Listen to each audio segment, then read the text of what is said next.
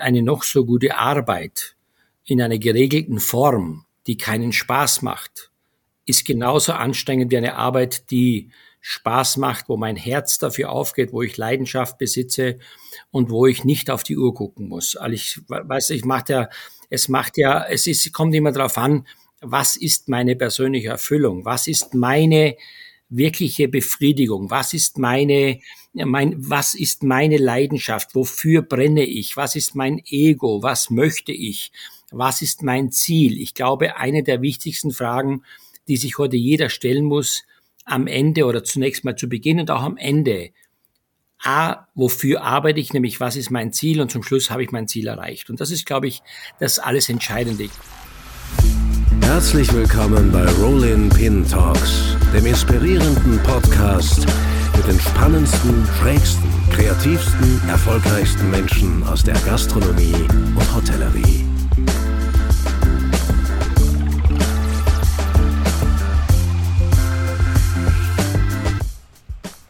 Wir machen eine kurze Werbeeinschaltung für unseren Partner Unilever. Ganz nach dem Motto, da ist das Huhn ganz aus dem Häuschen oder Chicks don't cry. Mit diesen Wortspielen begeistert der Vegetarian Butcher Fleischliebhaber mit pflanzenbasierten Produkten. Durch die große Produktvielfalt mit 13 verschiedenen Produkten ist garantiert für jeden Geschmack etwas dabei. Ja, herzlich willkommen zu einer neuen Folge Rolling Pin Talks. Unser heutiger Gast ist, das kann man, glaube ich, ohne Übertreibung sagen, einer der bekanntesten Köche im gesamten deutschsprachigen Raum. Ein Kollege nannte ihn auch schon treffend den bekanntesten Schnurrbart des deutschen Gastro-TVs. Ganz lustig, könnte man sagen. Aber auch eine bodenlose Untertreibung. Immerhin hat er die deutsche Gastronomie und Sternegastronomie in den letzten Jahrzehnten wesentlich mitgeprägt, auch weil er ein sehr öffentlichkeitswirksames Aushängeschild dafür wurde. Nach seiner Ausbildung in Graz machte er eine unglaublich steile Karriere. Zunächst als Patissier und zwar nicht irgendwo, sondern in der legendären Münchner Oberschiene unter Jahrhundertkoch Eckhard Witzigmann. Mit seinem Le Val d'Or in Rheinland-Pfalz wurde er in den 80ern und 90ern und auch bis zu Beginn des neuen Jahrtausends schließlich nicht nur Sternekoch, sondern auch erfolgreicher Gastronom. Sein Zwei-Sterne-Restaurant auf der Stromburg ist bis heute noch jedem Gourmet ein Begriff.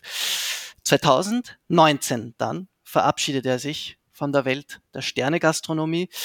Ist natürlich immer noch umtriebig, aber er macht auch keinen Hehl aus seiner kritischen und sehr oft auch konstruktiven Meinung zur Entwicklung eben besagter Sternegastronomie. Da meldet er sich regelmäßig zu Wort. Ist oft sehr erfrischend, oft polarisiert es auch.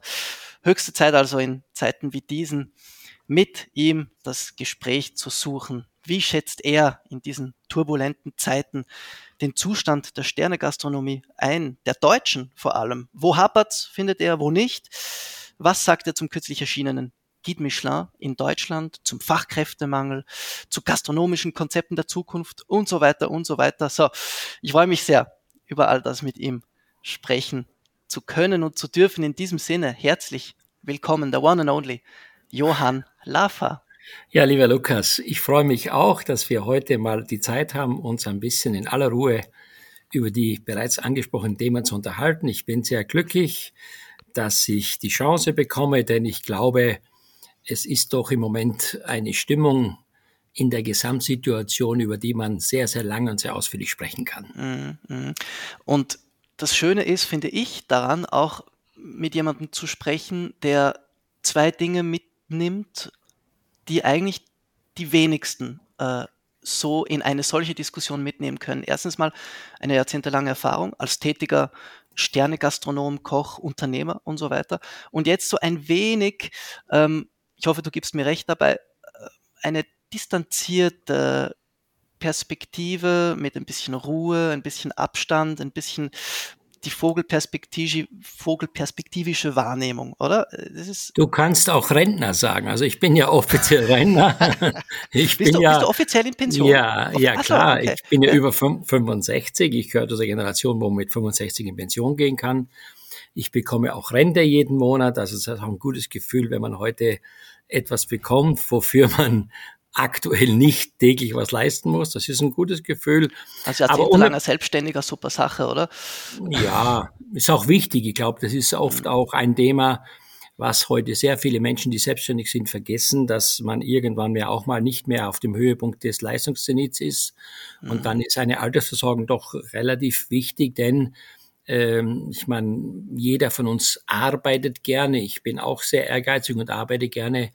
Aber es ist auch schön, mal eine Situation zu erleben, wo man nicht mehr diesen täglichen Druck verspürt. Ganz im ja. Gegenteil, wo man mal fünf Grad sein lassen kann und sagen, nee, dieses Wochenende fahre ich mit meiner Frau mal nach Sylt, genieße ja. mal die Sonne und genieße mal die Freizeit und denke ja. nicht immer nur an irgendwelche Leute, die von mir was wollen, beziehungsweise auch das, was ich gerne machen möchte. Ist interessant. Ähm, ich finde, du klingst gerade ein wenig wie ähm, jemand, der ja jetzt so 20 ist und seine Arbeitsmentalität äh, bei einem Vorstellungsgespräch auf den Punkt bringt.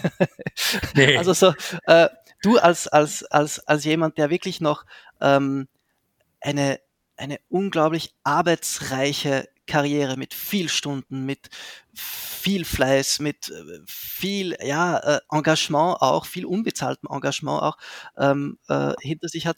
Äh, kannst du verstehen, diese neue Arbeitswelt? Kannst du das jetzt als Rentner vielleicht auch noch besser verstehen als vielleicht in deiner Zeit als tätiger Unternehmer? Klar, ich kann vieles verstehen, weil die Generation der Bevölkerung sich tatsächlich natürlich ähm, geändert hat. Viele Dinge sind ja nicht mehr so, ähm, wie das mal war. Und der Mensch hat heute gewisse Ansprüche oder auch gewisse Werte, die wir früher vielleicht so im Detail nicht gesehen haben. Aber ich möchte bewusst etwas sagen, was mir wichtig ist. Ich glaube, eine noch so gute Arbeit in einer geregelten Form, die keinen Spaß macht, mhm. ist genauso anstrengend wie eine Arbeit, die Spaß macht, wo mein Herz dafür aufgeht, wo ich Leidenschaft besitze und wo ich nicht auf die Uhr gucken muss. Also ich ja. weiß, ich mache ja, es ja. macht ja, es ist, kommt immer darauf an, was ist meine persönliche Erfüllung? Was ist meine wirkliche Befriedigung? Was ist meine, ja. mein, was ist meine Leidenschaft? Wofür brenne ich? Was ist mein Ego? Was möchte ich? Was ist mein Ziel? Ich glaube, eine der wichtigsten Fragen, die sich heute jeder stellen muss, am Ende oder zunächst mal zu Beginn und auch am Ende. A, wofür arbeite ich, nämlich was ist mein Ziel und zum Schluss habe ich mein Ziel erreicht. Und das ist, glaube ich, mhm. das alles Entscheidende. Ich meine, ich kann heute jeden Tag äh, versuchen, 42 Kilometer zu laufen. Wenn ich aber mhm. kein Talent habe und auch nicht das Zeug dafür habe, äh, ein, ein ganz Weltklasse Marathonläufer zu werden, dann ist es eine verschenkte Liebesmühe. Dann weiß ich ganz ja. genau und ich ja. muss eingestehen, dass meine Physiognomie des Körpers, dass mein Ehrgeiz, meine Ausdauer, mein Training einfach bestimmten Grenzen unterworfen ist. So, jetzt kann man sagen, man kann mit viel Ehrgeiz vieles wettmachen. Aber wenn es dann um die letzten 10, 15 Prozent geht, dann kommt schon sehr vieles zusammen, nämlich A, das ist das Talent, das ist die Anlage, das ist aber auch natürlich der besondere Ehrgeiz und die besondere Erfahrung und ich sage jetzt mal, den Willen zu haben, auch wenn es weh tut, noch einen Schritt weiter zu gehen, als das vielleicht jemand anders macht. Und ja, das alles zusammen ist natürlich das, was ich von mir behaupten kann, was notwendig war, Mhm. um bestimmte Ziele zu erreichen. Jetzt kannst du sagen, ja, äh, was hat das gebracht oder hast du es immer so gesehen? Ich habe es nicht so gesehen, weil ich einfach, ähm, ich bin sogar in München, obwohl ich sehr lange bei Witzigmann gearbeitet habe, noch zusätzlich morgens vor der Arbeit auf den Viktualienmarkt gegangen, um einfach zu schauen, was gibt es Neues, womit ja. kann ich neue Desserts kreieren. Kein Mensch hat gesagt, ich soll das tun. Das Aber ich so, ja, ja. Äh, genau das finde ich ja so spannend, weil das sind genau diese, diese Anekdoten und diese Geschichten, die man so oft hört. Ähm, auch Eckhard Witzigmann hat mir mal gesagt, für ihn damals in seiner Lehrzeit und auch in seinen, in seinen Wanderjahren, äh, oft hatte er freitags frei, aber er war am Freitag, er ist immer in die Küche gekommen, weil äh, was, was, was, was hätte er machen sollen? Er wollte einfach lernen, er hatte, gab ja einen Grund. Ja? Und ähm, ich frage mich dann immer ein wenig, wie kann man das jetzt ähm, einerseits dieser neuen Generation auch erklären, woher dieser Ehrgeiz kommt, weil die neue Generation ist ja nicht unehrgeizig. Sie will einfach nur mehr Freizeit haben. Ähm, Ist es so? Ist der Ehrgeiz abgeschafft worden bei der jüngeren Generation? Gibt es keinen Ehrgeiz mehr? Ich glaube nicht. Nein, das könnte man pauschal auf keinen Fall so behaupten. Es ist natürlich so, dass die Interessen einer anderen Generation vielfältiger geworden sind. Natürlich ist die Freizeit-Situation eine andere. Dann hat man natürlich auch äh, in Verbindung mit einem Lebenspartner bestimmte Ansprüche. Und ich glaube, man muss noch ein Stück weiter früher anfangen. Es ist natürlich auch immer schwieriger heute, äh, ich sag mal, eine Situation für sich zu finden, mit der man eine beispielhafte Karriere machen kann. Es gibt ja schon vieles. Natürlich brauchen wir heute neue Talente und neue erfolgreiche Menschen. Aber natürlich ist wie immer auch im Sport, wenn wir mal das Thema Fußball nehmen, die Luft nach oben, um Messi oder Ronaldo zu werden, mhm. natürlich dünner geworden. Warum? Weil es heute schon natürlich viele Möglichkeiten gibt, das Niveau sich anzueignen aber dann fehlen manchmal so ein bisschen die letzten 15 Prozent. Ja. Und das ist in der Gastronomie ja ebenso der Fall. Das hat jetzt nichts mit deinem Talent alleine zu tun, das hat was mit der Ist-Situation zu tun. A, finde ich den Platz, wo ich mich verwirklichen kann. B, habe ich ein Umfeld, wo ich genügend Gäste habe, die das, was ich mache, auch annehmen oder zu schätzen wissen. C, kann ich mir das wirtschaftlich erlauben. B, bin ich am richtigen Ort zur richtigen Zeit. Also das war ja früher aufgrund der nicht so vielen Leute mhm. etwas einfacher. Also ich überlege, als ich 1977 ja. nach Deutschland bin, da war ja von dieser Art von Gastronomie außer Witzigmann oder das ja. glaube ich war noch ja. gar nicht so richtig, da war ja überhaupt kein Platz vorhanden, da war auch niemand da oder da, da hat man über das gar nicht gesprochen. Ich meine, heute der neue Michelin, ich glaube 370 oder noch mehr Restaurants genau. eben. Ich meine, das ist ja schon hart. Das ist, ist ja das finde ich ein, das ist ein super Stichwort auch, was du da bringst, weil ich glaube, genau mit ähm, mit diesem Phänomen können wir uns da in diese Thematik, wo du jetzt sehr, sehr viele ganz wichtige Punkte angesprochen hast, gut vorarbeiten. Also Guide Michelin für alle Zuhörerinnen und Zuhörer, ähm, ich glaube, äh, 12. April, wenn ich das jetzt richtig in Erinnerung habe, war da die Verleihung für Deutschland.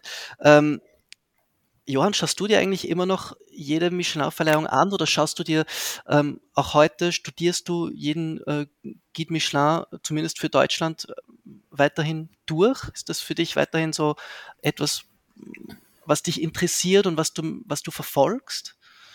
Natürlich ist man als Kollege interessiert an Kollegen, die man kennt. Wie entwickelt sich diese Person?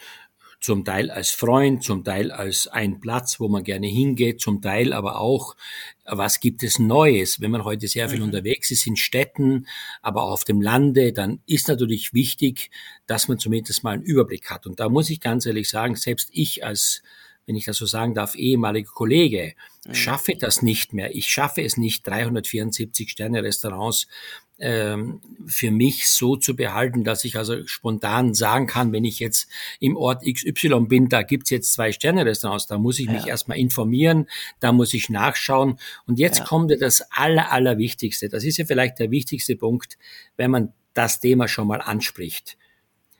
Der Stern ist ja eine Auszeichnung für garne Leistungen. Das heißt, ich bekomme ja eine Belobigung für eine Qualität, die ich im Vorfeld geleistet habe. Das ist ja nicht mhm. etwas, was ich für die Zukunft bekomme, sondern mhm. für die Vergangenheit. So, das heißt, zunächst mal äh, sind es ja Leute, die das Zeug haben, aus der, ich sag mal bewusst, äh, normalen Gastronomiesituation sich herauszutun in Form einer besonderen Leistung. Ja. Jetzt kommt aber erstmal die Tatsache, ich habe einen Stern. Jetzt kommt aber das Thema der USB oder die Vermarktung oder auch die Wahrnehmung. Ich meine, ich habe immer zu meinen Mitarbeitern gesagt, warum soll einer von Frankfurt nach Stromberg fahren? 80 Kilometer. Er riskiert seinen Führerschein. Er ist vielleicht schlechter wie in Frankfurt. Er muss einen Haufen Geld bezahlen weiß ich nicht, möglicherweise äh, beim Nachhausefahren hat er keine Lust mehr, weil er müde ist und das Ganze dauert noch nur für die Fahrzeit hin und her fast zwei Stunden. Mhm. Dann muss man sich ja im Klaren sein mit den Mitarbeitern und auch für sich selber.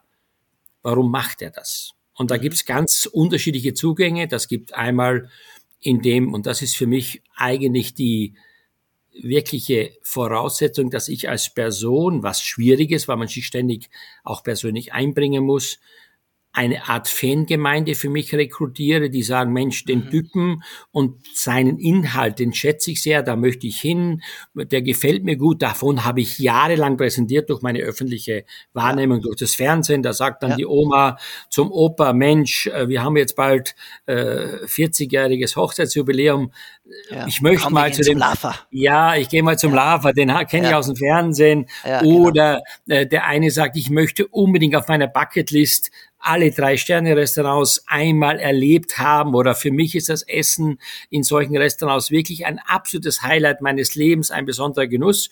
Das mhm. sind verschiedene Zugangsformen zu solchen Restaurants. Mhm. Nur bei 370 Restaurants wird das schwierig, weil ich meine, ich bin oft unterwegs, wie vorhin schon gesagt, und dann sagt zu jemand zu mir, wir gehen in heute Abend, ich lade Sie ein in das Sterne-Restaurant. So. Jetzt fängt es damit an, dass ich erstmal gar nicht weiß, dass in diesem Ort ein Sterne-Restaurant ist. Und dann natürlich kommt die nächste Frage von mir automatisch, äh, was ist denn da in diesem Restaurant das Besondere, warum geht ihr mhm. da hin? Dann mhm. kommt natürlich immer die Aussage, ja, der ist besonders kreativ, da kann man gut essen, klar. Ja. Das ist aber selbstverständlich für ein Sterne-Restaurant, weil sonst hätte das Restaurant keinen Stern. Mhm. Aber es kommt noch mehr dazu. Nämlich zum Beispiel, was oft vergessen wird, ist, wie ist dort die Atmosphäre? Gibt es einen Gastgeber. Also ich bemängel so oft, dass man sich heute versucht, perfekt zu verhalten. Man versucht alles natürlich überprofessionell darzubieten. Aber ist es nicht oft auch die Menschlichkeit, die mich äh, dazu bewegt, mhm. so etwas zu erleben? Ist es nicht oft auch, äh, ich sage jetzt mal, eine Kleinigkeit, wo jemand wie ein Gespräch führt, was vielleicht sogar darüber hinausgeht, nicht nur, wie mhm. hat's geschmeckt und ist der Wein kalt genug? Ganz im Gegenteil. Es ist diese, es ist dieses wertgeschätzt zu werden, fürsorglich betreut zu werden. Ich erzähle jetzt ein Beispiel, damit man das besser versteht. Ja, ich war ja, mit meiner ja. Frau, ich war mit meiner Frau am Sonntag in einem Restaurant in Frankfurt. Ähm, wir hatten reserviert, wir haben aber extreme Verspätung gehabt, weil es ein Radrennen gab. Und wir kommen da rein, dann sagt das Mädchen, äh, sagen wir, ja, es tut uns sehr leid, eineinhalb Stunden zu spät. Dann sagt sie, kein Problem, alles ist gut. Wir wissen, heute ist Frankfurt halb gesperrt und Sie sind da, wunderbar. So, das war das Erste. Das war schon mal positiv, weil da könnte einer sagen, hallo, kennen Sie die Uhrzeit nicht da, jetzt kommen Sie eineinhalb Stunden später. Und dann haben wir uns hingesetzt, dann haben wir da bestellt. Dann äh, kam, und ich bin mir sicher, dass dieser Mitarbeiter mich mit Sicherheit nicht erkannt hatte, war relativ jung und dann hat er gesagt, ja, schön, dass Sie da sind, herzlich willkommen äh, möchten Sie ein Aperitif haben und möchten Sie das? Und sage ich, nein, wir hätten gerne einen schönen Wein. Dann sagt er zu mir oder zu uns beiden, ja, da schicke ich Ihnen gleich mal den Sommelier, der hat mehr Verständnis wie ich. Also alleine schon diese Herabgabe oder diese Ehrlichkeit ja, zu sagen, ja. nein, äh, nein, ich, ich, ich bin nicht befugt. Jeder andere wird, oh, ich empfehle Ihnen das und das und das. Nein, zu sagen, oder letztes Mal war ich in Leipzig nach dem Rüberboot, sagt die Frau, nachdem ich was frage, kann ich nicht beantworten, bin erst drei Tage da. Mhm. Und das ist dieser menschliche Faktor, dieses, so, du hast das Gefühl, ja, die meint's wirklich ehrlich mit dir, die ja, macht jetzt ja. keine Schau, die, die versucht jetzt, es menschelt, ja. es menschelt, so. Dann kommt der Ober, dann kommt der Sommelier und sagt, ja, ähm, ja, was haben Sie denn gerne? Was würden Sie gerne bestellen oder was haben Sie bestellt? Dann empfehle ich Ihnen was dazu. Dann möchte ich auch gerne wissen, was kostet das? Ich möchte keine Katze im Sack kaufen und so weiter und so fort, weil ich habe ja von vielen Sorten des Weines keine Erfahrung. Also muss ich ja, und jetzt kommt der wesentliche Punkt, jemand gegenüber haben, der es wertschätzt beziehungsweise ehrlich mit mir meint, der mhm. das mhm. Gefühl mir gibt, nämlich er ist der Fachmann, ich bin nicht der Fachmann. Also ja, ja. ich vertraue einem Fachmann. Und ja. das ist jetzt kein, ich sag's mal bewusst, Dummschwätzer, sondern der meint es wirklich so, wie ich es empfinden möchte, nämlich sie essen jetzt eine Ende, keine Ahnung mit was, und dazu passt ein kräftiger, was auch immer, mhm. äh, vollmundiger Chardonnay oder ist ja wurscht jetzt was, ja, ja. Äh, dann habe ich das Gefühl, Mensch, ja, der will mir wirklich eine Freude machen, der will nicht mir was verkaufen, sondern der sagt, schätze ich so ein, dass die beiden da jetzt wirklich was wollen, was kompatibel zu dem Essen ist. Punkt eins. Mhm. Punkt zwei geht's dann weiter, indem äh, man auch mal eine Diskretion an den Tag legt. Was ich ja so schlimm finde manchmal ist, alle zwei Minuten schmeckt's. Schmeckt es, gefällt es Ihnen, dann kommt, dann kommt, dann kommt der nächste, schmeckt es Ihnen. Dann kommt die dritte Situation, äh, das Weinglas, alle zwei Minuten darf ich noch nachschenken. Ich meine, ich habe eine Flasche bestellt. Mhm. Ich habe nicht vor, die Flasche hier stehen zu lassen, sondern ich habe sie bewusst bestellt. äh, und ich bin mit meiner Frau sehr angelegt an unterhalten und immer darf ich nachschenken. Schmeckt es Ihnen? Also da finde ich auch so ein bisschen dieses Feeling für Atmosphäre ist ja auch wichtig. Und jetzt ja. kommt das, das jetzt, was das Ganze noch gedoppt hat. Wirklich, und das sage ich jetzt aus tiefster Überzeugung, fand ich übertrieben, aber es hat mich persönlich sehr geehrt. Da kam der Restaurantleiter und sagt, man hat mich angerufen, Sie sind da. Ich bin heute nicht da im Dienst, ich bin aber vorbeigekommen. Ich fühle mich so sehr äh, bestätigt und wir, ich fühle mich so sehr geehrt, dass Sie unser Restaurant besuchen. Das habe ich ja niemals gemacht, um den Restaurantleiter damit eine Freude. Ja. Ich wollte nur gut essen, mit meiner Frau einen schönen Abend verbringen ja. und sonst gar nichts. So. Und jetzt können wir diskutieren. War jetzt die Ende ein Millimeter zu viel gebraten? War jetzt, ich sage mal, diese Teigtasche äh, zu viel oder zu lange in der Flüssigkeit? vollkommen uninteressant. Das mache ich mit mir aus. Das muss ich auch selber empfinden, weil das kann man auch nicht mit Punkten bewerten oder mhm. kann man auch nicht sagen, das muss so sein, sondern es ist sehr viel Interpretationsfrage, auch mhm. eine Stilfrage. Am Ende zählt doch das Gesamtpaket. Es zählt doch einfach das, was ich so empfunden habe, was mich berührt hat.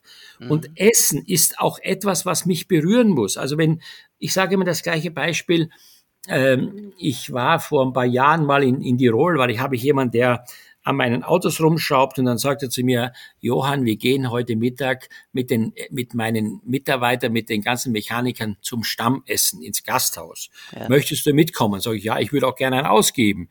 Äh, 7,50 Euro das Mittagsmenü mit Suppe und Hauptgang werde ich nie vergessen. So. Und die haben mich angeguckt und ich habe gedacht, um Gottes Willen, der Lava jetzt mit uns hier, wir mit unserem dreckigen Anzug da und der sitzt dann da, hochgeschniegelt mit seinem Jackett und weißem Hemd. Und was, was, ist, was wird er jetzt sagen? Jetzt pass auf. Dann gibt's eine, eine ganz normale Fritatensuppe und dann gibt es zum Hauptgang Fleischpflanzen oder Frikadellen oder Buletten äh, mit so Karotten geschmort und Kartoffelpüree. Und jetzt sage ich etwas, Leute. Das hört sich jetzt ganz komisch an. Zunächst habe ich gedacht, meine Großmutter lebt wieder.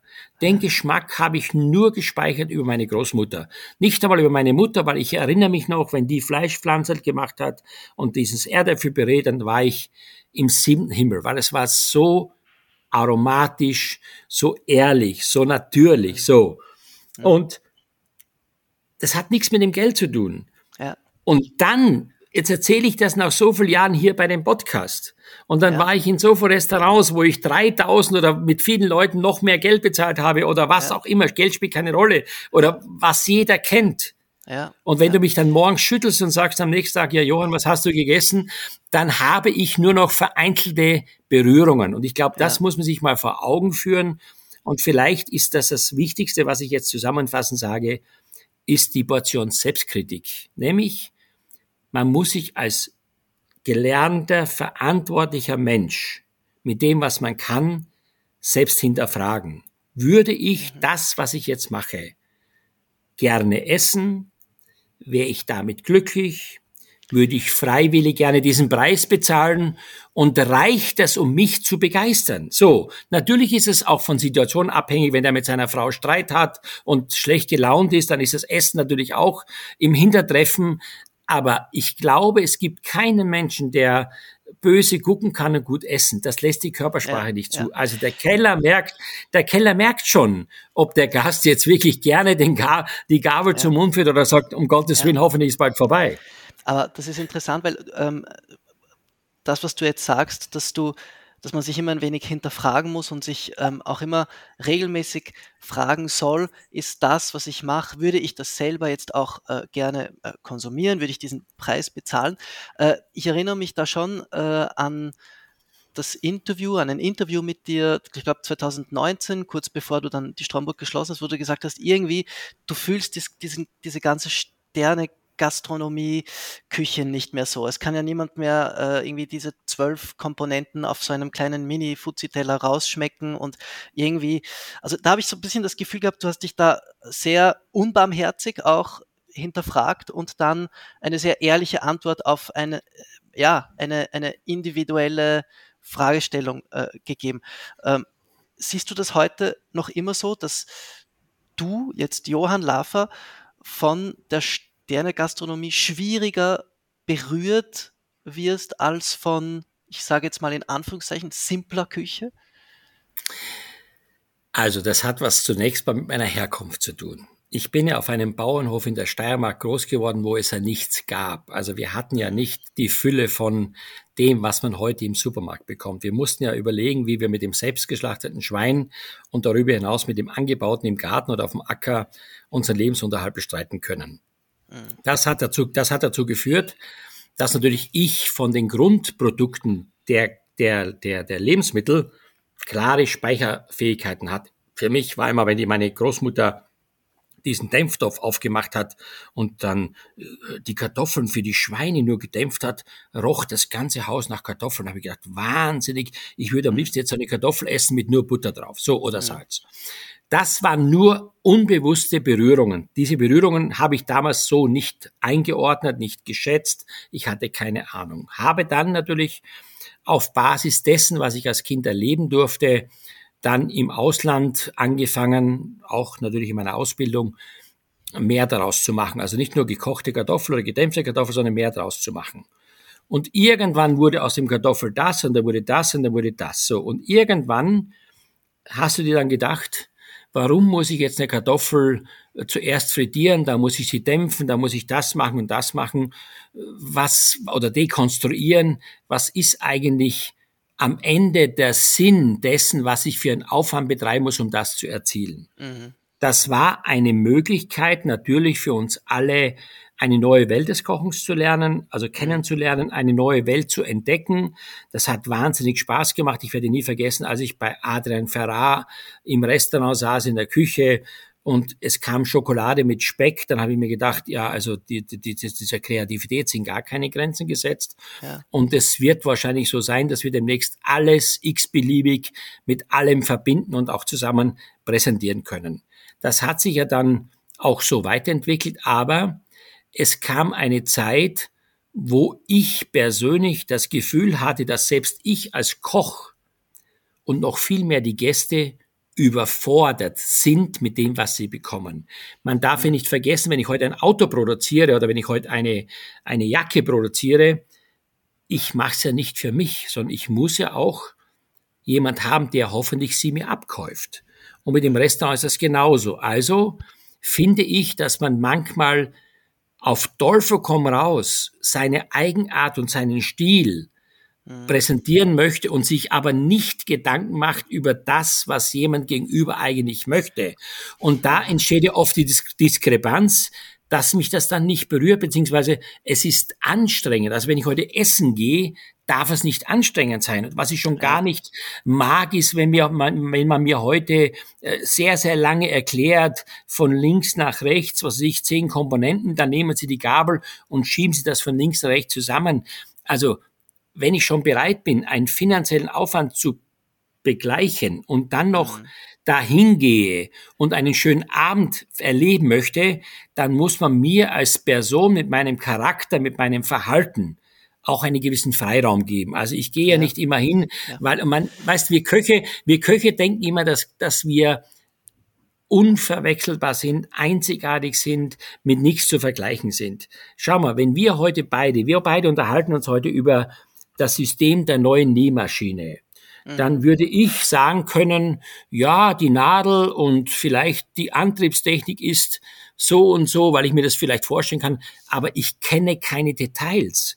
Und wenn man heute sieht, die gesellschaftliche Entwicklung, auch die Generationen, die ja zum Teil von zu Hause mit Kochen nichts mehr am Hut hatten, weil Vater und Mutter gingen zur Arbeit und das Essen war eher so am Rande ein Thema, vielleicht am Wochenende das mehr dann haben die nicht diese fachlichen Vorkenntnisse. Die sind nicht so wie ein, ein Jurastudent, der alle Paragraphen lernt. Und Essen ist ja auch eine Erziehungssache. Essen ist doch keine ja. Sache, die wir als Mensch mitbekommen haben, sondern Essen hat was mit Entwicklung zu tun. Und wenn ich heute natürlich nie eine gute Tomatensuppe gegessen habe, dann habe ich ein Problem, sie auch zu verstehen. Das habe ich in meiner Schulmensa ja. ganz extrem gehabt. Ja. Wir haben Bolognese-Soßen getestet mit Kindern. Ja, nur ein Kind von 90 Kindern fand meine besser als die anderen 89, ja. weil sie so fixiert waren vom Geschmack, diese Geschmacksverstärker, was auch immer, die Körnung des Fleisches, äh, das alles zusammen, das ist ein gewisses Erfahrungsrepertoire, was die Kinder haben. Und dann wird es eben schwierig, Menschen dafür zu begeistern, den nächsten Schritt zu gehen. Das hat was mit Bildung zu tun. Bildung ja. und Erfahrung. Aber ist das deines Erachtens jetzt auch objektiv besprochen, jetzt nicht nur aus einer persönlichen Perspektive, ist das objektiv gesprochen ein Problem der Sternegastronomie, glaubst du, dass sie für viele Leute unzugänglich wird, weil sie natürlich immer virtuoser wird, weil die Köcher immer besser werden, weil immer neue Techniken dazukommen? Es ist so, dass, ähm, ich sage mal, die Modernität ist Fluch und Segen zugleich. Zunächst mal beginnt es damit, dass natürlich man heute sich in der Community durch Instagram und durch Facebook und vieles mehr äh, sehr stark beeinflussen lässt. Also es gibt ja wenige, die wirklich sagen, das interessiert mich alles nicht. Also wenn heute einer in New York, was weiß ich, Erbsen aushüllt und sie füllt, glauben ja wahrscheinlich zehn andere, wenn sie das genauso machen, dann sind sie genauso erfolgreich. Mhm. Das funktioniert einfach nicht. Ich glaube, dass ist zu viel nachgeahmt in der Sterne, Sternegastronomie deines Erachtens? Kann ich nicht beurteilen, aber ich glaube, dass man sich sehr stark von vielen Dingen blenden lässt. Man lässt sich sehr stark beeinflussen und man ist extrem, wie soll ich das erklären, man ist extrem erfolgsgeil und glaubt, wenn der eine drei Sterne bekommt mit, mit seiner Art, muss ich das ähnlich machen, um auch so erfolgreich zu sein. Das ist immer nur die Kopie, nicht das Original. Also deswegen behaupte ich ja, ich meine, selbstbewusste junge Menschen und deswegen bin ich auch manchmal so ein bisschen enttäuscht, dass immer nur dieses extrem Aufwendige an Gastronomie so hoch bewertet wird. Ich meine, nehmen wir mal das Thema äh, ehrliche, gutbillige Küche. Da gibt es doch ganz viele Dinge, die sind so wahnsinnig wichtig heute für auch das Heranführen an, an, an Geschmack, an Lebensgewohnheiten. Und deswegen sage ich immer, niemals bitte, niemals sollte man nur oben anfangen, sondern man muss auch erstmal unten die Basis erlernen, um dann später daraus etwas zu machen. Und da, glaube ich, ist eine Generation verloren gegangen, weil man natürlich durch diese neue Art von Küche, durch diese ganzen Interpretationen, molekularen, vieles mehr, sehr stark von der aufbauenden Substanz der Küche weggerückt ist. Kennst du schon unser neues Produkt, die No Chicken Filet Slices von The Vegetarian Butcher? Mit den Ready-to-Eat No Chicken Filet Slices von The Vegetarian Butcher kann ein Caesar Salad, Chicken Sandwich, Chicken Wrap oder auch Bowls ganz pflanzenbasiert angeboten werden. Einfach auftauen, wenn gewünscht, mit eigener Marinade verfeinern, gegebenenfalls erwärmen und anrichten. Du sparst dadurch nicht nur Zeit in der Küche, sondern sie sind auch noch wirklich saulecker. Hörst du noch oder probierst du schon? Mehr Informationen findest du unter ufs.com com slash The Vegetarian Butcher. Und jetzt geht's zurück zu unserem Podcast mit Johann Laffer. Ja, also ist, ist, schon, äh, ist schon eine starke Ansage, dass äh, du sagst, es ist wie eine Generation verloren gegangen, die diese basische Handwerksfähigkeit der gutbürgerlichen Küche beherrscht. Das kann man äh, nicht pauschal sagen, aber sicherlich das, was wir früher mal äh, sehr hart äh, über uns ergehen lassen mussten, mhm. nämlich indem wir tagelang äh, Zwiebel geröstet haben für ein gutes Gulasch und äh, ich sag mal zig Kilogramm Knochen geröstet haben, um eine gute Schü zu bekommen. Das wird heute sehr oft durch ein Espuma, durch moderne Techniken ersetzt, mhm. wo ich immer sage, äh, jetzt das ist nicht schlecht, um Gottes Willen, aber das Kochen als solches, das ist ein sehr vollumfängliches, komplexes Thema. Und ich glaube immer, ich sage es immer so mit meinen Worten, wenn man ein Haus baut, muss man erstmal ein vernünftiges Fundament erstellen, damit ja. nachher die Kiste nicht zusammenfällt. Und ich meine, wenn heute ja. einer mir sagt, ich möchte gleich im Drei-Sterne-Restaurant Koch lernen, dann finde ich das komplett falsch, weil mhm. wenn man heute in einer gutbürgerlichen Küche erstmal demütig lernt, wie die einfache gute Rindsuppe gemacht wird, und daraus auch eine Erfahrung und, und ein, eine Routine erarbeitet, dann kann man später sicherlich sagen, die Steigerung für mich ist, in der zweiten Stufe daraus eine Consommé zu machen oder noch mehr zu machen. Mhm. Aber ich habe zumindest mal verstanden, was ja. ist das Prinzip einer guten Grundsuppe und dann kann ich mich weiterentwickeln. Das war mein Vorteil. Mein Vorteil war ich, dass ich natürlich in einer sehr, wie soll ich sagen, ja sehr normalen, eher konservativen Gastronomie aufgewachsen bin, mit dem Ergebnis. Gösserbräu gelernt in Graz, ja, genau. Ja, ja genau. Und, und, und ich auch, ich auch Respekt hatte vor allem, weil ich habe gemerkt, was für eine Scheißarbeit es ist, nur Zwiebel zu schälen oder Pilze zu putzen oder Fleisch auszuschneiden. Und da habe ich auch oft das Gefühl heute, dass man äh, ja viele Dinge voraussetzt und manchmal ein bisschen mehr Fingerspitzengefühl haben sollte, Respekt haben sollte und was ganz wichtig ist, und jetzt kommen wir zu dem Thema, was mir sehr am Herzen liegt, das ist Wertschätzung. Ich glaube, die Mitarbeiter heute, und vorhin war ja die Frage mit dem Ehrgeiz, die Mitarbeiter sind zu, ich glaube, zu vielem fähig. Wenn man aber die Mischung zwischen Lob und Tadel wirklich gut findet. Das Verhältnis muss stimmen. Ich meine, was nutzt man das, wenn ich heute viel Geld verdiene und jeden Morgen zur Arbeit gehe und ich habe das Gefühl, mein nächstes Magengeschwür entwickelt sich. Das macht ja mhm. keinen Spaß. Dann nutzt auch die Kohle nichts, weil die muss ich dann zum Arzt bringen, damit er mir irgendwelche Tabletten verschreibt. Nein, ich denke, äh, das ist das Zwischenmenschliche und natürlich, und das muss man auch sagen, wir leben im Jahr 2023. Da hat sich ja schon sehr vieles verändert. Nicht nur in der Gastronomie, sondern ja, die gesamte Situation. Ja, das ganze Leben hat sich ja verändert und ich meine, vieles, was ja früher eine Nische war, ist heute ähm, gang und gäbe und man sucht natürlich heute auch nach Möglichkeiten, in der Regel mit dem geringsten Aufwand den größten Nutzen zu haben. Und wenn ich heute den Erfolg mancher YouTuber ansehe, auch im Kochbereich, dann habe ich oft das Gefühl, ja, warum soll ich noch was lernen, wenn ich auch auf diese Art und Weise wirtschaftlich und auch imagemäßig erfolgreich sein kann. Mhm. Findest du, gibt es in Deutschland, weil wir vorhin über Guide Michelin gesprochen haben und du da auch ein wenig Andeutungen gemacht hast, findest du, gibt es zu viele Sterne-Restaurants? Nein, das kann ich nicht beurteilen, weil wenn einer, wenn einer wirklich was Besonderes macht und äh, einen Stern verdient hat, dann muss er ihn bekommen. Das ja. wäre jetzt, das wäre jetzt also absolut falsch zu sagen, wir haben jetzt eine Grenze von so viel. Nein, ganz im Gegenteil. Ich finde, ein Land wie Deutschland, wo über 80 Millionen Leute leben, muss doch mindestens so viele Restaurants vertragen können. Die Frage ist nur, wächst die Gesellschaft mit der Entwicklung der Sterne-Restaurant mit? Gibt es genügend Potenzial an Kunden, mhm. die bereit sind, das anzunehmen? Also ich sage jetzt mal ein anderes Beispiel. In der Modebranche gab es ja ganz viele verrückte, außergewöhnliche Modegeschäfte äh, oder Modemarken. Und mhm. irgendwann haben die gemerkt, das ist zu viel Nische, das funktioniert nicht mehr. Also muss man sich ja heute dann überlegen, wo gehöre ich hin? Und ich meine, die Gesellschaft hat sich mhm. gespalten. Es gibt zwei Drittel der Bevölkerung, die, für die ist Essen Nahrungsaufnahme. Es gibt maximal ein Drittel oder vielleicht eher nur 15 Prozent der Leute, die sagen, für mich ist Essen auch Nahrungsaufnahme, aber für Essen ist auch für mich ein Stück Kultur, etwas ganz mhm. Außergewöhnliches.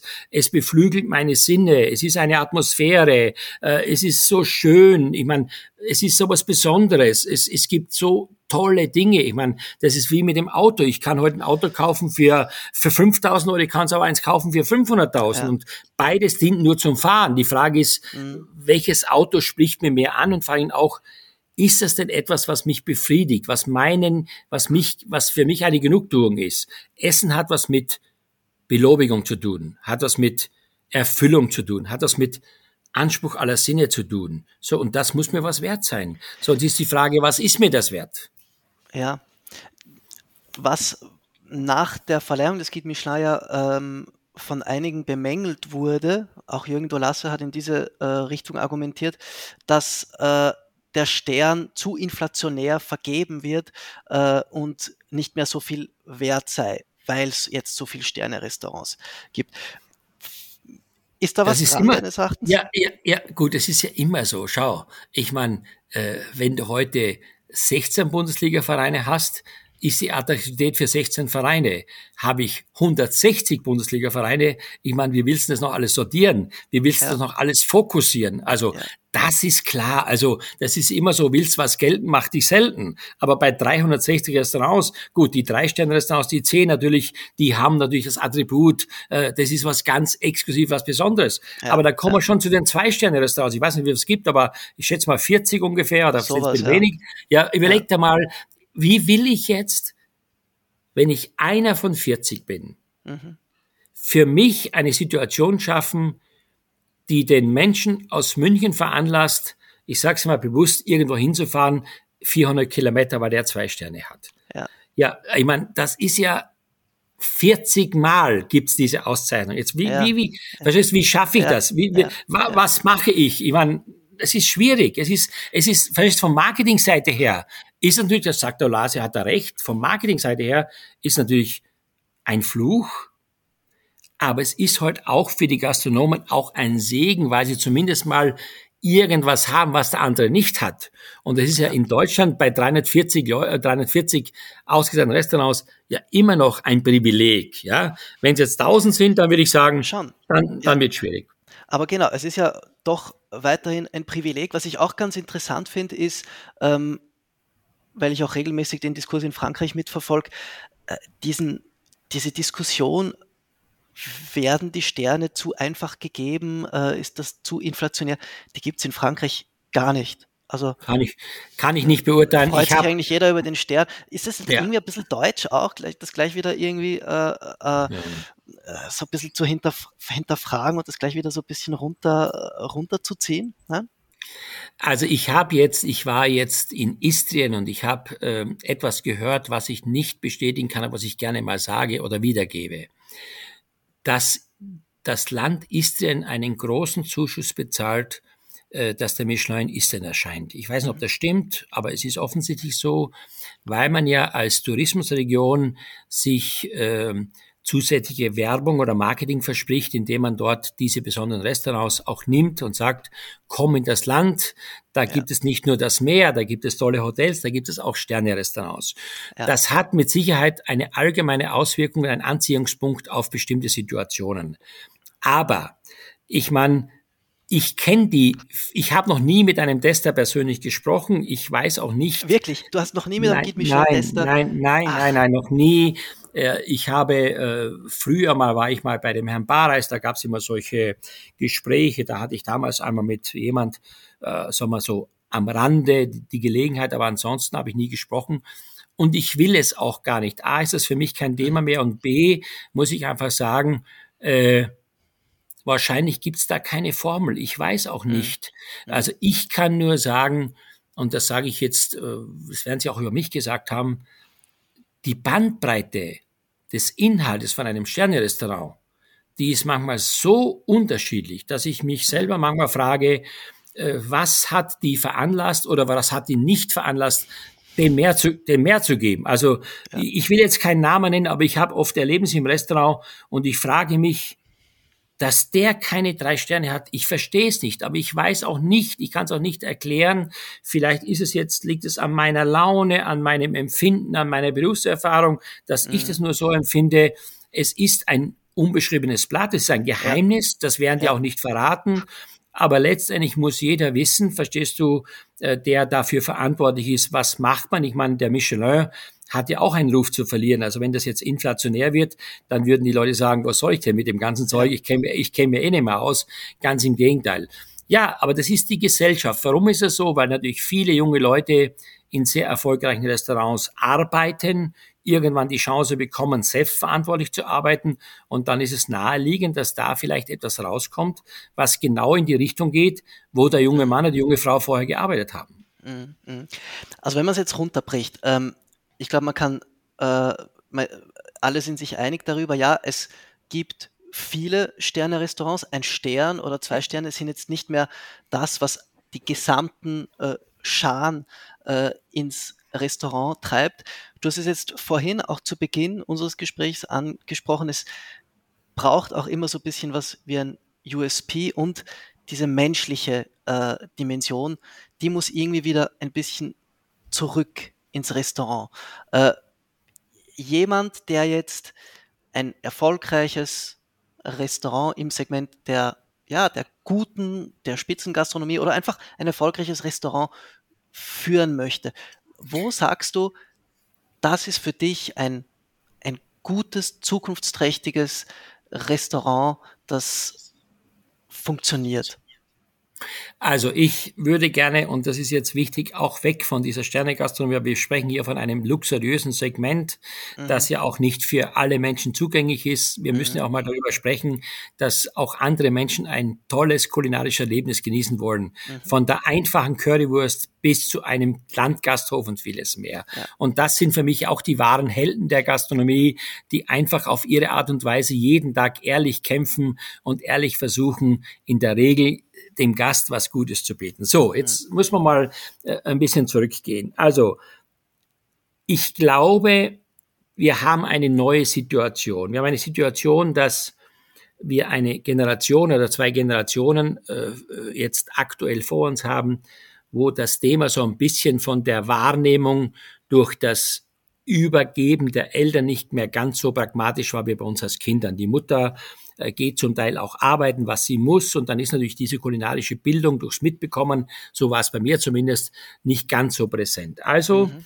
ist es schon mal schwierig, diese Vielseitigkeit oder diese Vielfalt der Gastronomie zu lernen oder beziehungsweise sie mitzubekommen. So, und dann ja. geht's ja los, dass auch gewisse Vorurteile da sind. Und wir haben ja auch das Thema, dass heute wir viel mehr Erfahrungswerte haben, was Ernährung ausmacht. Wir haben ja auch neue Richtungen bekommen. Wir haben ja vegan sehr erfolgreich, vegetarisch sehr erfolgreich. Ich meine, wenn ich zurückdenke an die Gösser, da gab es als vegetarisches Essen eine Gemüseplatte mit Spiegelei und als Vorspeise einen gemischten Salat. Stell dir mal vor, heute wird der, heute wird der Gast sagen, der Koch ist schon Danke gestorben.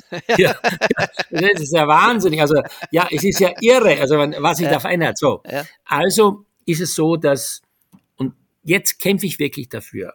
Es darf nicht sein, dass wir immer nur über diese Sterne-Restaurants sprechen. Es muss so sein, dass wir über die Gastronomie insgesamt sprechen, weil es sind zum Beispiel diese Familienbetriebe, die niemals ihr eigenes Gehalt oder den Aufwand zugrunde legen, aber so ehrlich und so toll kämpfen, um wirklich Erfolg zu haben, den Menschen was Gutes zu bieten oder diese ganzen Almhütten oder was da so alles gibt. Mhm. Ich kann immer sagen, ich habe den größten Respekt, weil die haben auch ganz andere Voraussetzungen vielleicht wie so ein Sterne-Restaurant, wo alles Bibifax und alles schön gemacht ist da, sondern die müssen unter manchen sehr schwierigen Bedingungen auch etwas Gutes auf den Tisch zaubern oder beziehungsweise auf den mhm. Teller bringen. Und deswegen glaube ich, ist heute Folgendes wichtig. Erstens, fangen wir jetzt mal ganz von vorne an. Die Branche braucht Vorbilder. Die Branche braucht anfassbare Vorbilder der Sport schafft es. Guck mal, der Sport schafft es, äh, ob das jetzt damals Tennis war, ob das Fußball ist, ob das äh, Formel 1 ist, obwohl Formel 1 ja auch für normalen Bürger nicht erreichbar ist. Mhm. Aber warum geht jemand zu Formel 1? Äh, Beispiel Verstappen, da fahren die Leute aus Holland mit 80.000 in die Steiermark ja. und gucken zu und nach drei Runden wissen sie schon gar nicht mehr, wer wo ist, weil ja. sie schauen nur nach dem Helm, nach dem Auto und sie kennen gar keine Reihenfolge mehr. Aber was hat, was hat dieses Thema bewirkt? Eine Faszination. Mhm. Man hat, man hat plötzlich jemand berührt, nämlich der Fahrer, das Team hat etwas ausgelöst. Und ich sage das immer, das ist die Fanbase. Und diese Fanbase oder diese Vorbildbase ist natürlich etwas, was wir brauchen. Wir brauchen einfach Leitbilder. Wir brauchen anfassbare, akzeptierte Menschen. Und das halte ich manchmal für sehr schwierig bei uns, gerade in Deutschland, ist, wenn jemand Erfolg hat, dann wird man sehr oft angegriffen, man wird sehr oft beneidet und man wird sehr oft mhm. rasiert, weil man ja sagt, es geht ja nicht, das kann nicht der Einzige sein. Und zweitens braucht man, ja. pass auf, und zweitens braucht ja. man auch eine Standhaftigkeit. Ich glaube, dass man heute, und das ist sehr oft der Fall, zu schnell zu viel will. Das mhm. funktioniert nicht. Gastronomie ist ein, ist ein Erfahrungsgeschäft, ist ein langfristig angelegtes Geschäft und man muss da schon auch äh, gewisse Erfahrungen sammeln. Also ich habe zum Beispiel in den Betrieben, wo ich am wenigsten war, auch am wenigsten behalten, weil mir die Routine gefällt hat. Und mhm. das ist ganz wichtig. Du hast das jetzt eben mit dieser, ähm, ähm, dieser Vorbildwirkung äh, angesprochen. Man könnte jetzt sagen, naja, in den letzten 10, 20 Jahren ähm, hat es ja schon diese Koch-Superstars jetzt gegeben. Ja? Ähm, findest du dennoch, hat es die Branche irgendwie verabsäumt oder noch nicht geschafft, da so richtige Helden zu produzieren, so im Sinne wie beim Sport? Also findest du, Ja. hat das die Gastronomie nicht geschafft? Ja, Und es wenn ist ja, ja wie so. soll es machen? Ja, ich kann dir das erklären anhand von Sport. Das ist ja unser super Beispiel. Ja, Ein Fan, also ich, das ist kein Kunde, das ist nämlich ein Fan beim Fußball. Ein Fan, der kommt immer, auch wenn es dem Verein schlecht geht. Ein, Ku- ein Kunde, ein Kunde guckt genau, wo ist was besser, wo ist was günstiger oder wo ist was so. Also man könnte auch einfacher das Ganze nennen, Lobbyarbeit. Die Lobbyarbeit, guckt doch mal heute an, nehmen wir mal die Gewerkschaft der Industrie oder so, was machen die für eine Lobbyarbeit, um die Mitglieder zu haben? Und in der Gastronomie ist aus meiner Sicht auch ganz wichtig, dass wir eine sehr starke Lobbyarbeit haben. Nämlich, wenn so wie jetzt wir einen großen Fachkräftemangel haben, dann muss man doch aus meiner Sicht mit Leuten, die beweisen, wie erfolgreich sie sind im Hotelgewerbe, im Gasthaus, in der Sterne-Gastronomie, zusammen ein Roundtable machen und sich überhaupt überlegen, was können wir tun und wenn, was machen die Vorbilder überhaupt, um so erfolgreich zu sein? Und dann kann man daraus lernen. Aber ich habe heute das Gefühl, es wird immer nur gemeckert, es ist immer nur alles negativ, statt dass man das ins Positive dreht und sagt, Mensch, lass uns doch mal gemeinschaftlich überlegen. Lass uns doch mal mit den Leuten, die wirklich was bewegen, die Vorbilder sind, den auch ernst zu nehmen. Und nicht, wenn der da vorne was behauptet, da gibt's gleich einen Shitstorm und ist alles scheiße, der hatte leicht Lachen da und so weiter. Vergiss es einfach.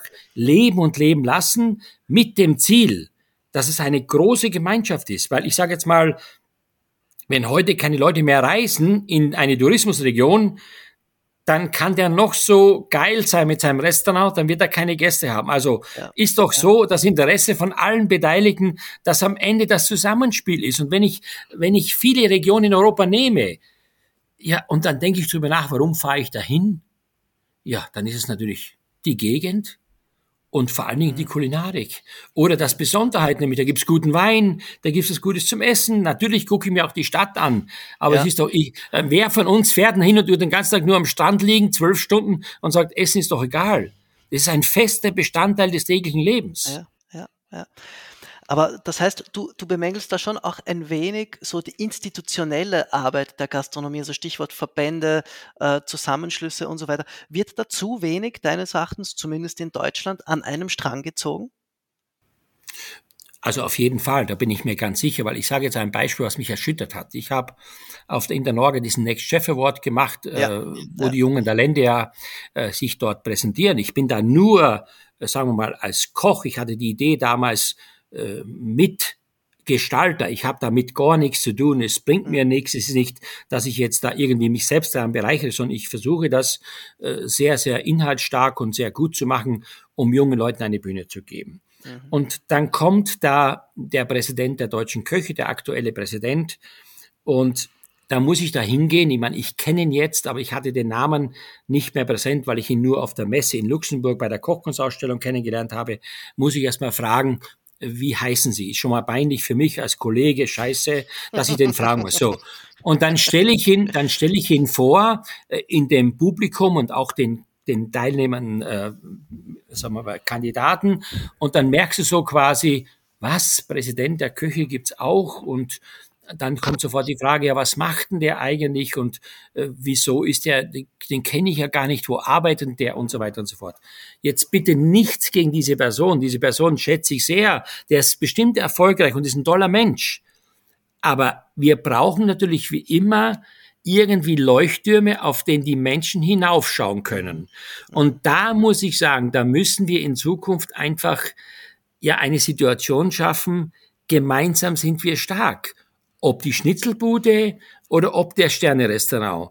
Denn das ist ja die Familie und die Familie Gastronomie ist ein riesengroßer Wirtschaftszweig, ein Unternehmerzweig. Und keiner möchte ja sagen, verstehst du, wir äh, möchten darauf verzichten oder in Deutschland kann sich der Staat das leisten, dass diese Branche nicht mehr existiert. Ganz im Gegenteil, man kommt ja viel Umsatzsteuer und vieles mehr, was da passiert. Aber dann gibt's immer die, die, die Sachen, ja, jetzt müssen wir kämpfen, dass die Mehrwertsteuer runtergeht und so weiter. Man versucht immer Nebenschauplätze aufzumachen und das eigentliche Problem dessen, dass wir erstmal ich sag mal, einen Heiligenschein brauchen, der, ja. äh, weißt du, ja. was ich meine, der, ja, der so sagt, ist so, so ein geiler Beruf oder so schön und, und da kann ich das machen. Das brauchen wir. Und ich meine, und das kommt noch dazu, das muss man auch sagen, äh, da kann ich mich bis vor wenigen Jahren einschließen man hatte auch keine Zeit, sich darum zu kümmern. Man hat selber versucht zu überlegen, überleben. Man hat gekämpft von vorne bis hinten. Man wusste, sein Alltagsgeschäft ist so angelegt, ja. dass man das kaum noch schafft. Und jetzt ja. soll er auch noch was extra machen. Und das mache ich nicht. Deswegen, ich bin heute der Meinung, dass wir den Wegen, also ich gehe zum Beispiel jetzt am Freitag in eine berufsbildende Schule nach Bernkastel-Kues. Ich werde dort den ganzen Vormittag mit den Schülern, mit den Berufsschülern kochen mhm. und werde denen aus meiner Lebenserfahrung erzählen. Mhm. Denn ich habe damals auch nur Koch gelernt, A, weil ich natürlich meiner Mutter helfen wollte in der Küche, aber B, weil ich von jemand mitbekommen habe, der Schiffskoch ist und viel Geld verdient hat. Also der heißt, diese Aussage, diese, diese, diese Empfindung von dem Mann hat mich ja motiviert, zusätzlich noch den Beruf zu lernen. Und wenn man so das ist eine Heldenstory, ja? ja? Ja, ja, genau, genau. Das ist ja überall so. Schau, ja, ich meine, ja. es gibt ja, es gibt ja so viele Berufssparten, wo auch nur solche Leute entstehen, weil sie irgendein Vorbild hatte oder äh, sie wollen Superman werden oder was auch mhm. immer, weil diese Person Superman einen Eindruck hinterlassen hat, der Kräfte freisetzt, der Wünsche freisetzt und so weiter ja, und so fort. Ja. Also du siehst da schon auch ein, einen wichtigen Hebel in dieser ähm, ja, äh, Erstellung und ähm, in diesem Aufbau von, von, von Vorbildsymbolen äh, und Vorbildakteuren. Das ist doch schon auch eine Lösung für den Fachkräftemangel, wenn ich das jetzt richtig verstehe. Kann ich nicht genau sagen, weil sagen wir, das Thema Fachkräftemangel betrifft ja nicht nur die Gastronomie. Der Schreiner hat keine Mitarbeiter, der Installateur ja. sind ja viele andere. Natürlich die Gastronomie haben aber auch keine Helden, haben auch ja, keine Helden eben. Ja, also die, die Gastronomie hat den großen Nachteil. Das muss man sagen, dass man halt natürlich, außer man kauft jetzt bestimmte Dinge zu im Convenience-Bereich, aber ansonsten, es gibt keinen Roboter für meine Begriffe, der vernünftig ist, der jemand bedient. Es gibt auch niemand, der in der Küche die Sensibilität hat, das abzuschmecken oder perfekt zu garen oder sonstiges. Deswegen brauchen wir Leute. Das ist ja das, was wir auch wissen müssen. Und was man auch sagen muss, und das ist auch vielleicht ein Punkt, der heute noch nicht gefallen worden ist, der Gast muss auch endlich begreifen, dass diese Arbeit bezahlt werden muss dass der Inhalt bezahlt werden muss. Ich meine, ich sage immer das Beispiel, jetzt kommt bei mir der äh, Installateur und sagt 79 Euro die Stunde. Ja, ich meine, wenn wir heute bestimmte Parameter in der Gastronomie zugrunde legen würden, keine 79 Euro, sondern insgesamt nur die Zeit dessen, was man braucht, um abends für die 30 Leute das auf den Tisch zu zaubern, mhm. die Intensität, der Zeitaufwand, da müsste man sich wirklich mal hinsetzen, fairerweise, und sagen, okay, ich mache jetzt eine Vollkostenrechnung, indem ich wirklich alles plus den Aufschlag zugrunde lege und neu kalkuliere. Und dann muss ich auch sagen, ich nehme ja gerne das Beispiel mit dem Wiener Schnitzel. Das ist ja so auch so unterschiedlich heute mit dem Kalbfleisch.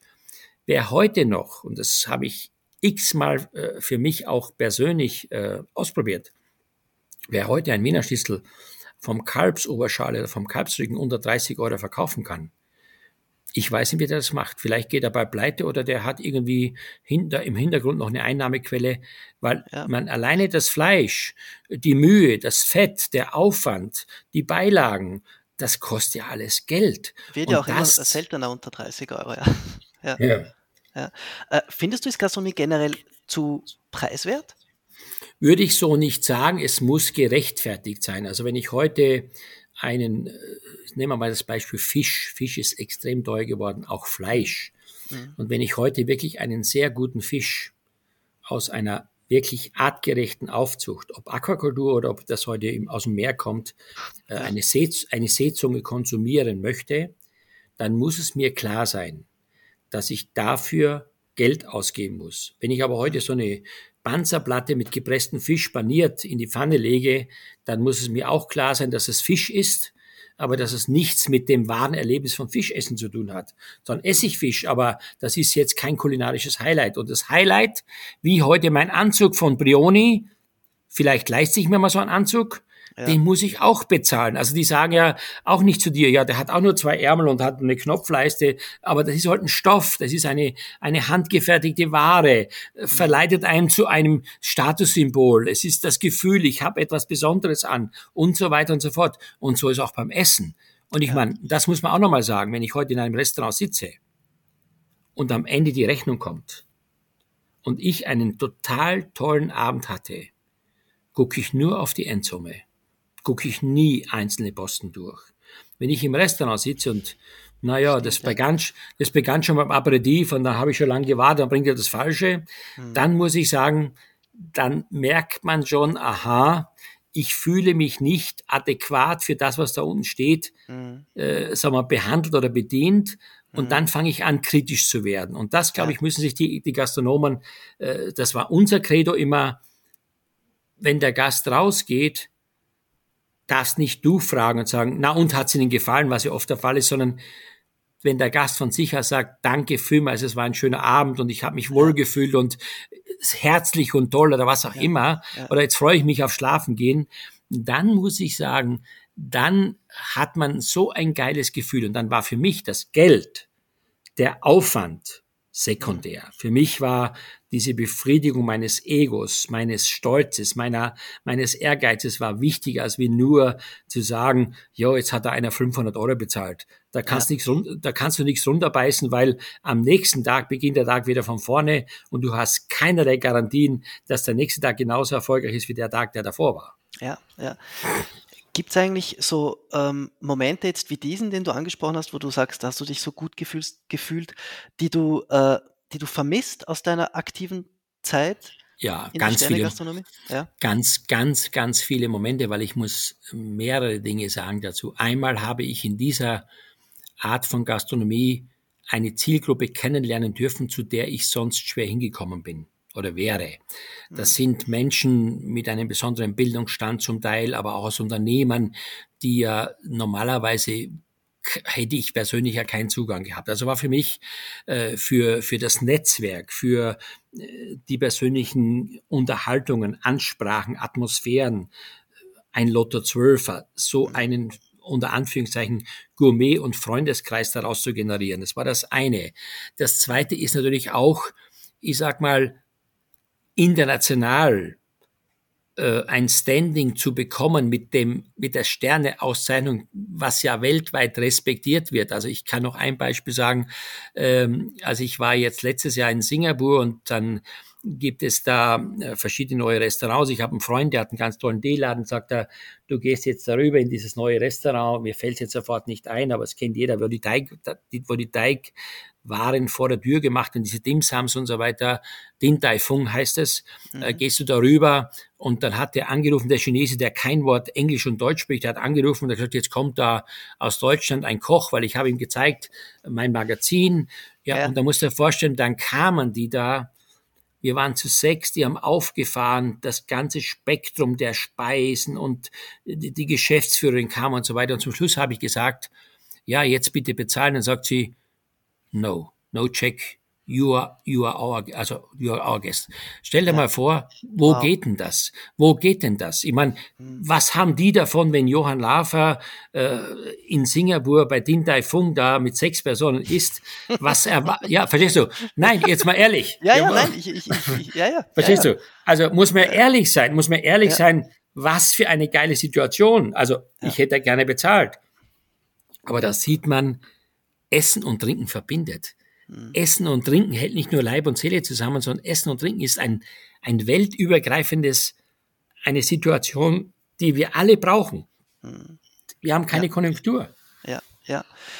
Das, das, wären jetzt sehr schöne Abschlussworte, aber ich habe trotzdem, äh, wenn ich schon mal die Gelegenheit habe, mit dir zu sprechen, noch eine allerletzte Frage, nämlich wie sieht es in Zukunft aus? Du hast jetzt zu Beginn des Podcasts eben gesagt, du bist zwar offiziell Rentner, aber ich glaube, jeder, der dich ein bisschen kennt, äh, weiß oder hat sich sehr, hat sehr große Mühe, sich vorzustellen, wie du den ganzen Tag, ja, zu, ich könnte ich könnte pass auf ich könnte es auch gar nicht also ich meine ich ja. habe in der Corona Zeit ja wie alle zwei Jahre äh, entsorgt und die Container gefüllt und aufgeräumt und ich muss da ganz ehrlich sagen. Hat gereicht irgendwann, oder? Ja, nein. Ich hatte so ein Gefühl, ganz schlimmes Gefühl war für mich morgens, äh, ja, neun Uhr stehe ich auf. Warum soll ich jetzt aufstehen? was soll ich denn jetzt machen? Ja. 10, Uhr, 10 Uhr reicht doch auch. Ja. Dann, dann denkst du, ja, jetzt gehe ich duschen. Ach nee, mache ich heute Nachmittag. Äh, dusche ich jetzt erstmal nicht, bleibe ich so, gehe runter, setze mich vom Fernseher. Dann Mittag sagst du jetzt, was soll ich denn jetzt essen? Ja, irgendwas Einfaches. Hast doch gar keinen Bock, was zu kochen. Dann, ja, was, was kommt im Fernsehen? Ja, jetzt gucke ich Fernsehen. Nee, jetzt mache ich mit, jetzt mache ich einen Mittagsschlaf. Also entschuldige bitte. Also ist ja kein Leben, oder? also ja, also wenn es gibt wahrscheinlich viele Leute, die sagen, das reicht mir schon. Ja. Mir reicht's einfach nicht. Ich möchte Abwechslung, möchte Bewegung ja. haben, ich möchte äh, Dinge erleben, ich möchte auch eine Bestätigung haben. Ich möchte Erfolg haben. Erfolg ist auch eine Droge. Erfolg ist eine Motivation und so weiter und so fort. Aber du wolltest ja noch eine letzte Frage stellen. Ja, ich wollte eben fragen, was äh, deine, deine, wie die, deine Zukunft ausschaut, was du noch, ob du Dinge noch vorhast, äh, wie, wie, wie du dir jetzt ja deine Rente in Anführungszeichen äh, vorstellst und wie du sie gestaltest. Das kann ich sehr gut erklären. Also ich habe das Glück, dass, ähm, dass, dass Johann Laff oder Lafer eine Assoziation für viele mit Kochen ist. Ja. Und dass ich natürlich in diesem Zeitraum des Aufbaus, äh, wie gesagt 46 Jahre, sehr vieles mitbekommen durfte als Testimonial diverser Firmen, als Koch als solches, als Vielreisender. Und da habe ich natürlich in meinem Leben sehr vieles aufgesaugt und sehr vieles auch für mich bewertet. Und ich habe immer gesagt, ähm, es gibt Dinge im Leben, die mir fehlen.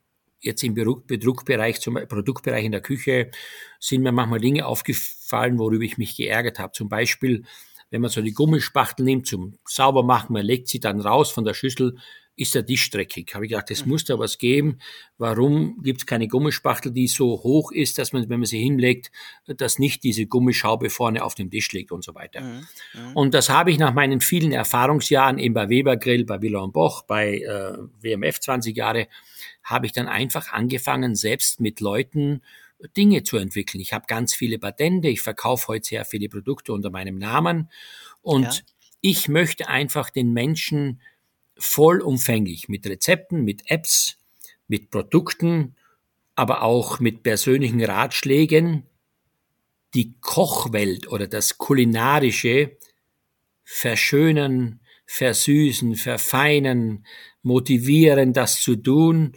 Und da bin ich auf vielen Facetten not, äh, bin ich tätig. Zum Beispiel, ich habe für Augustinum 7700 Senioren in der Residenz, mache ich jede Woche ein Vitalmenü. Mhm. Ich möchte, dass diese Leute einfach jede Woche von mir abwechselnd ein Menü bekommen, damit sie das Gefühl haben, dass man wirklich sich überlegt, wie man deren Leben noch lebenswerter gestalten kann. Ist ein Beispiel, ist ein Herzenswunsch von mir. Oder ich äh, betreue äh, verschiedene andere Firmen, die einfach fragen, Mensch, Herr Lafer, mit Ihrer Berufserfahrung, wo können wir noch mehr auf die Wünsche unserer Kunden eingehen?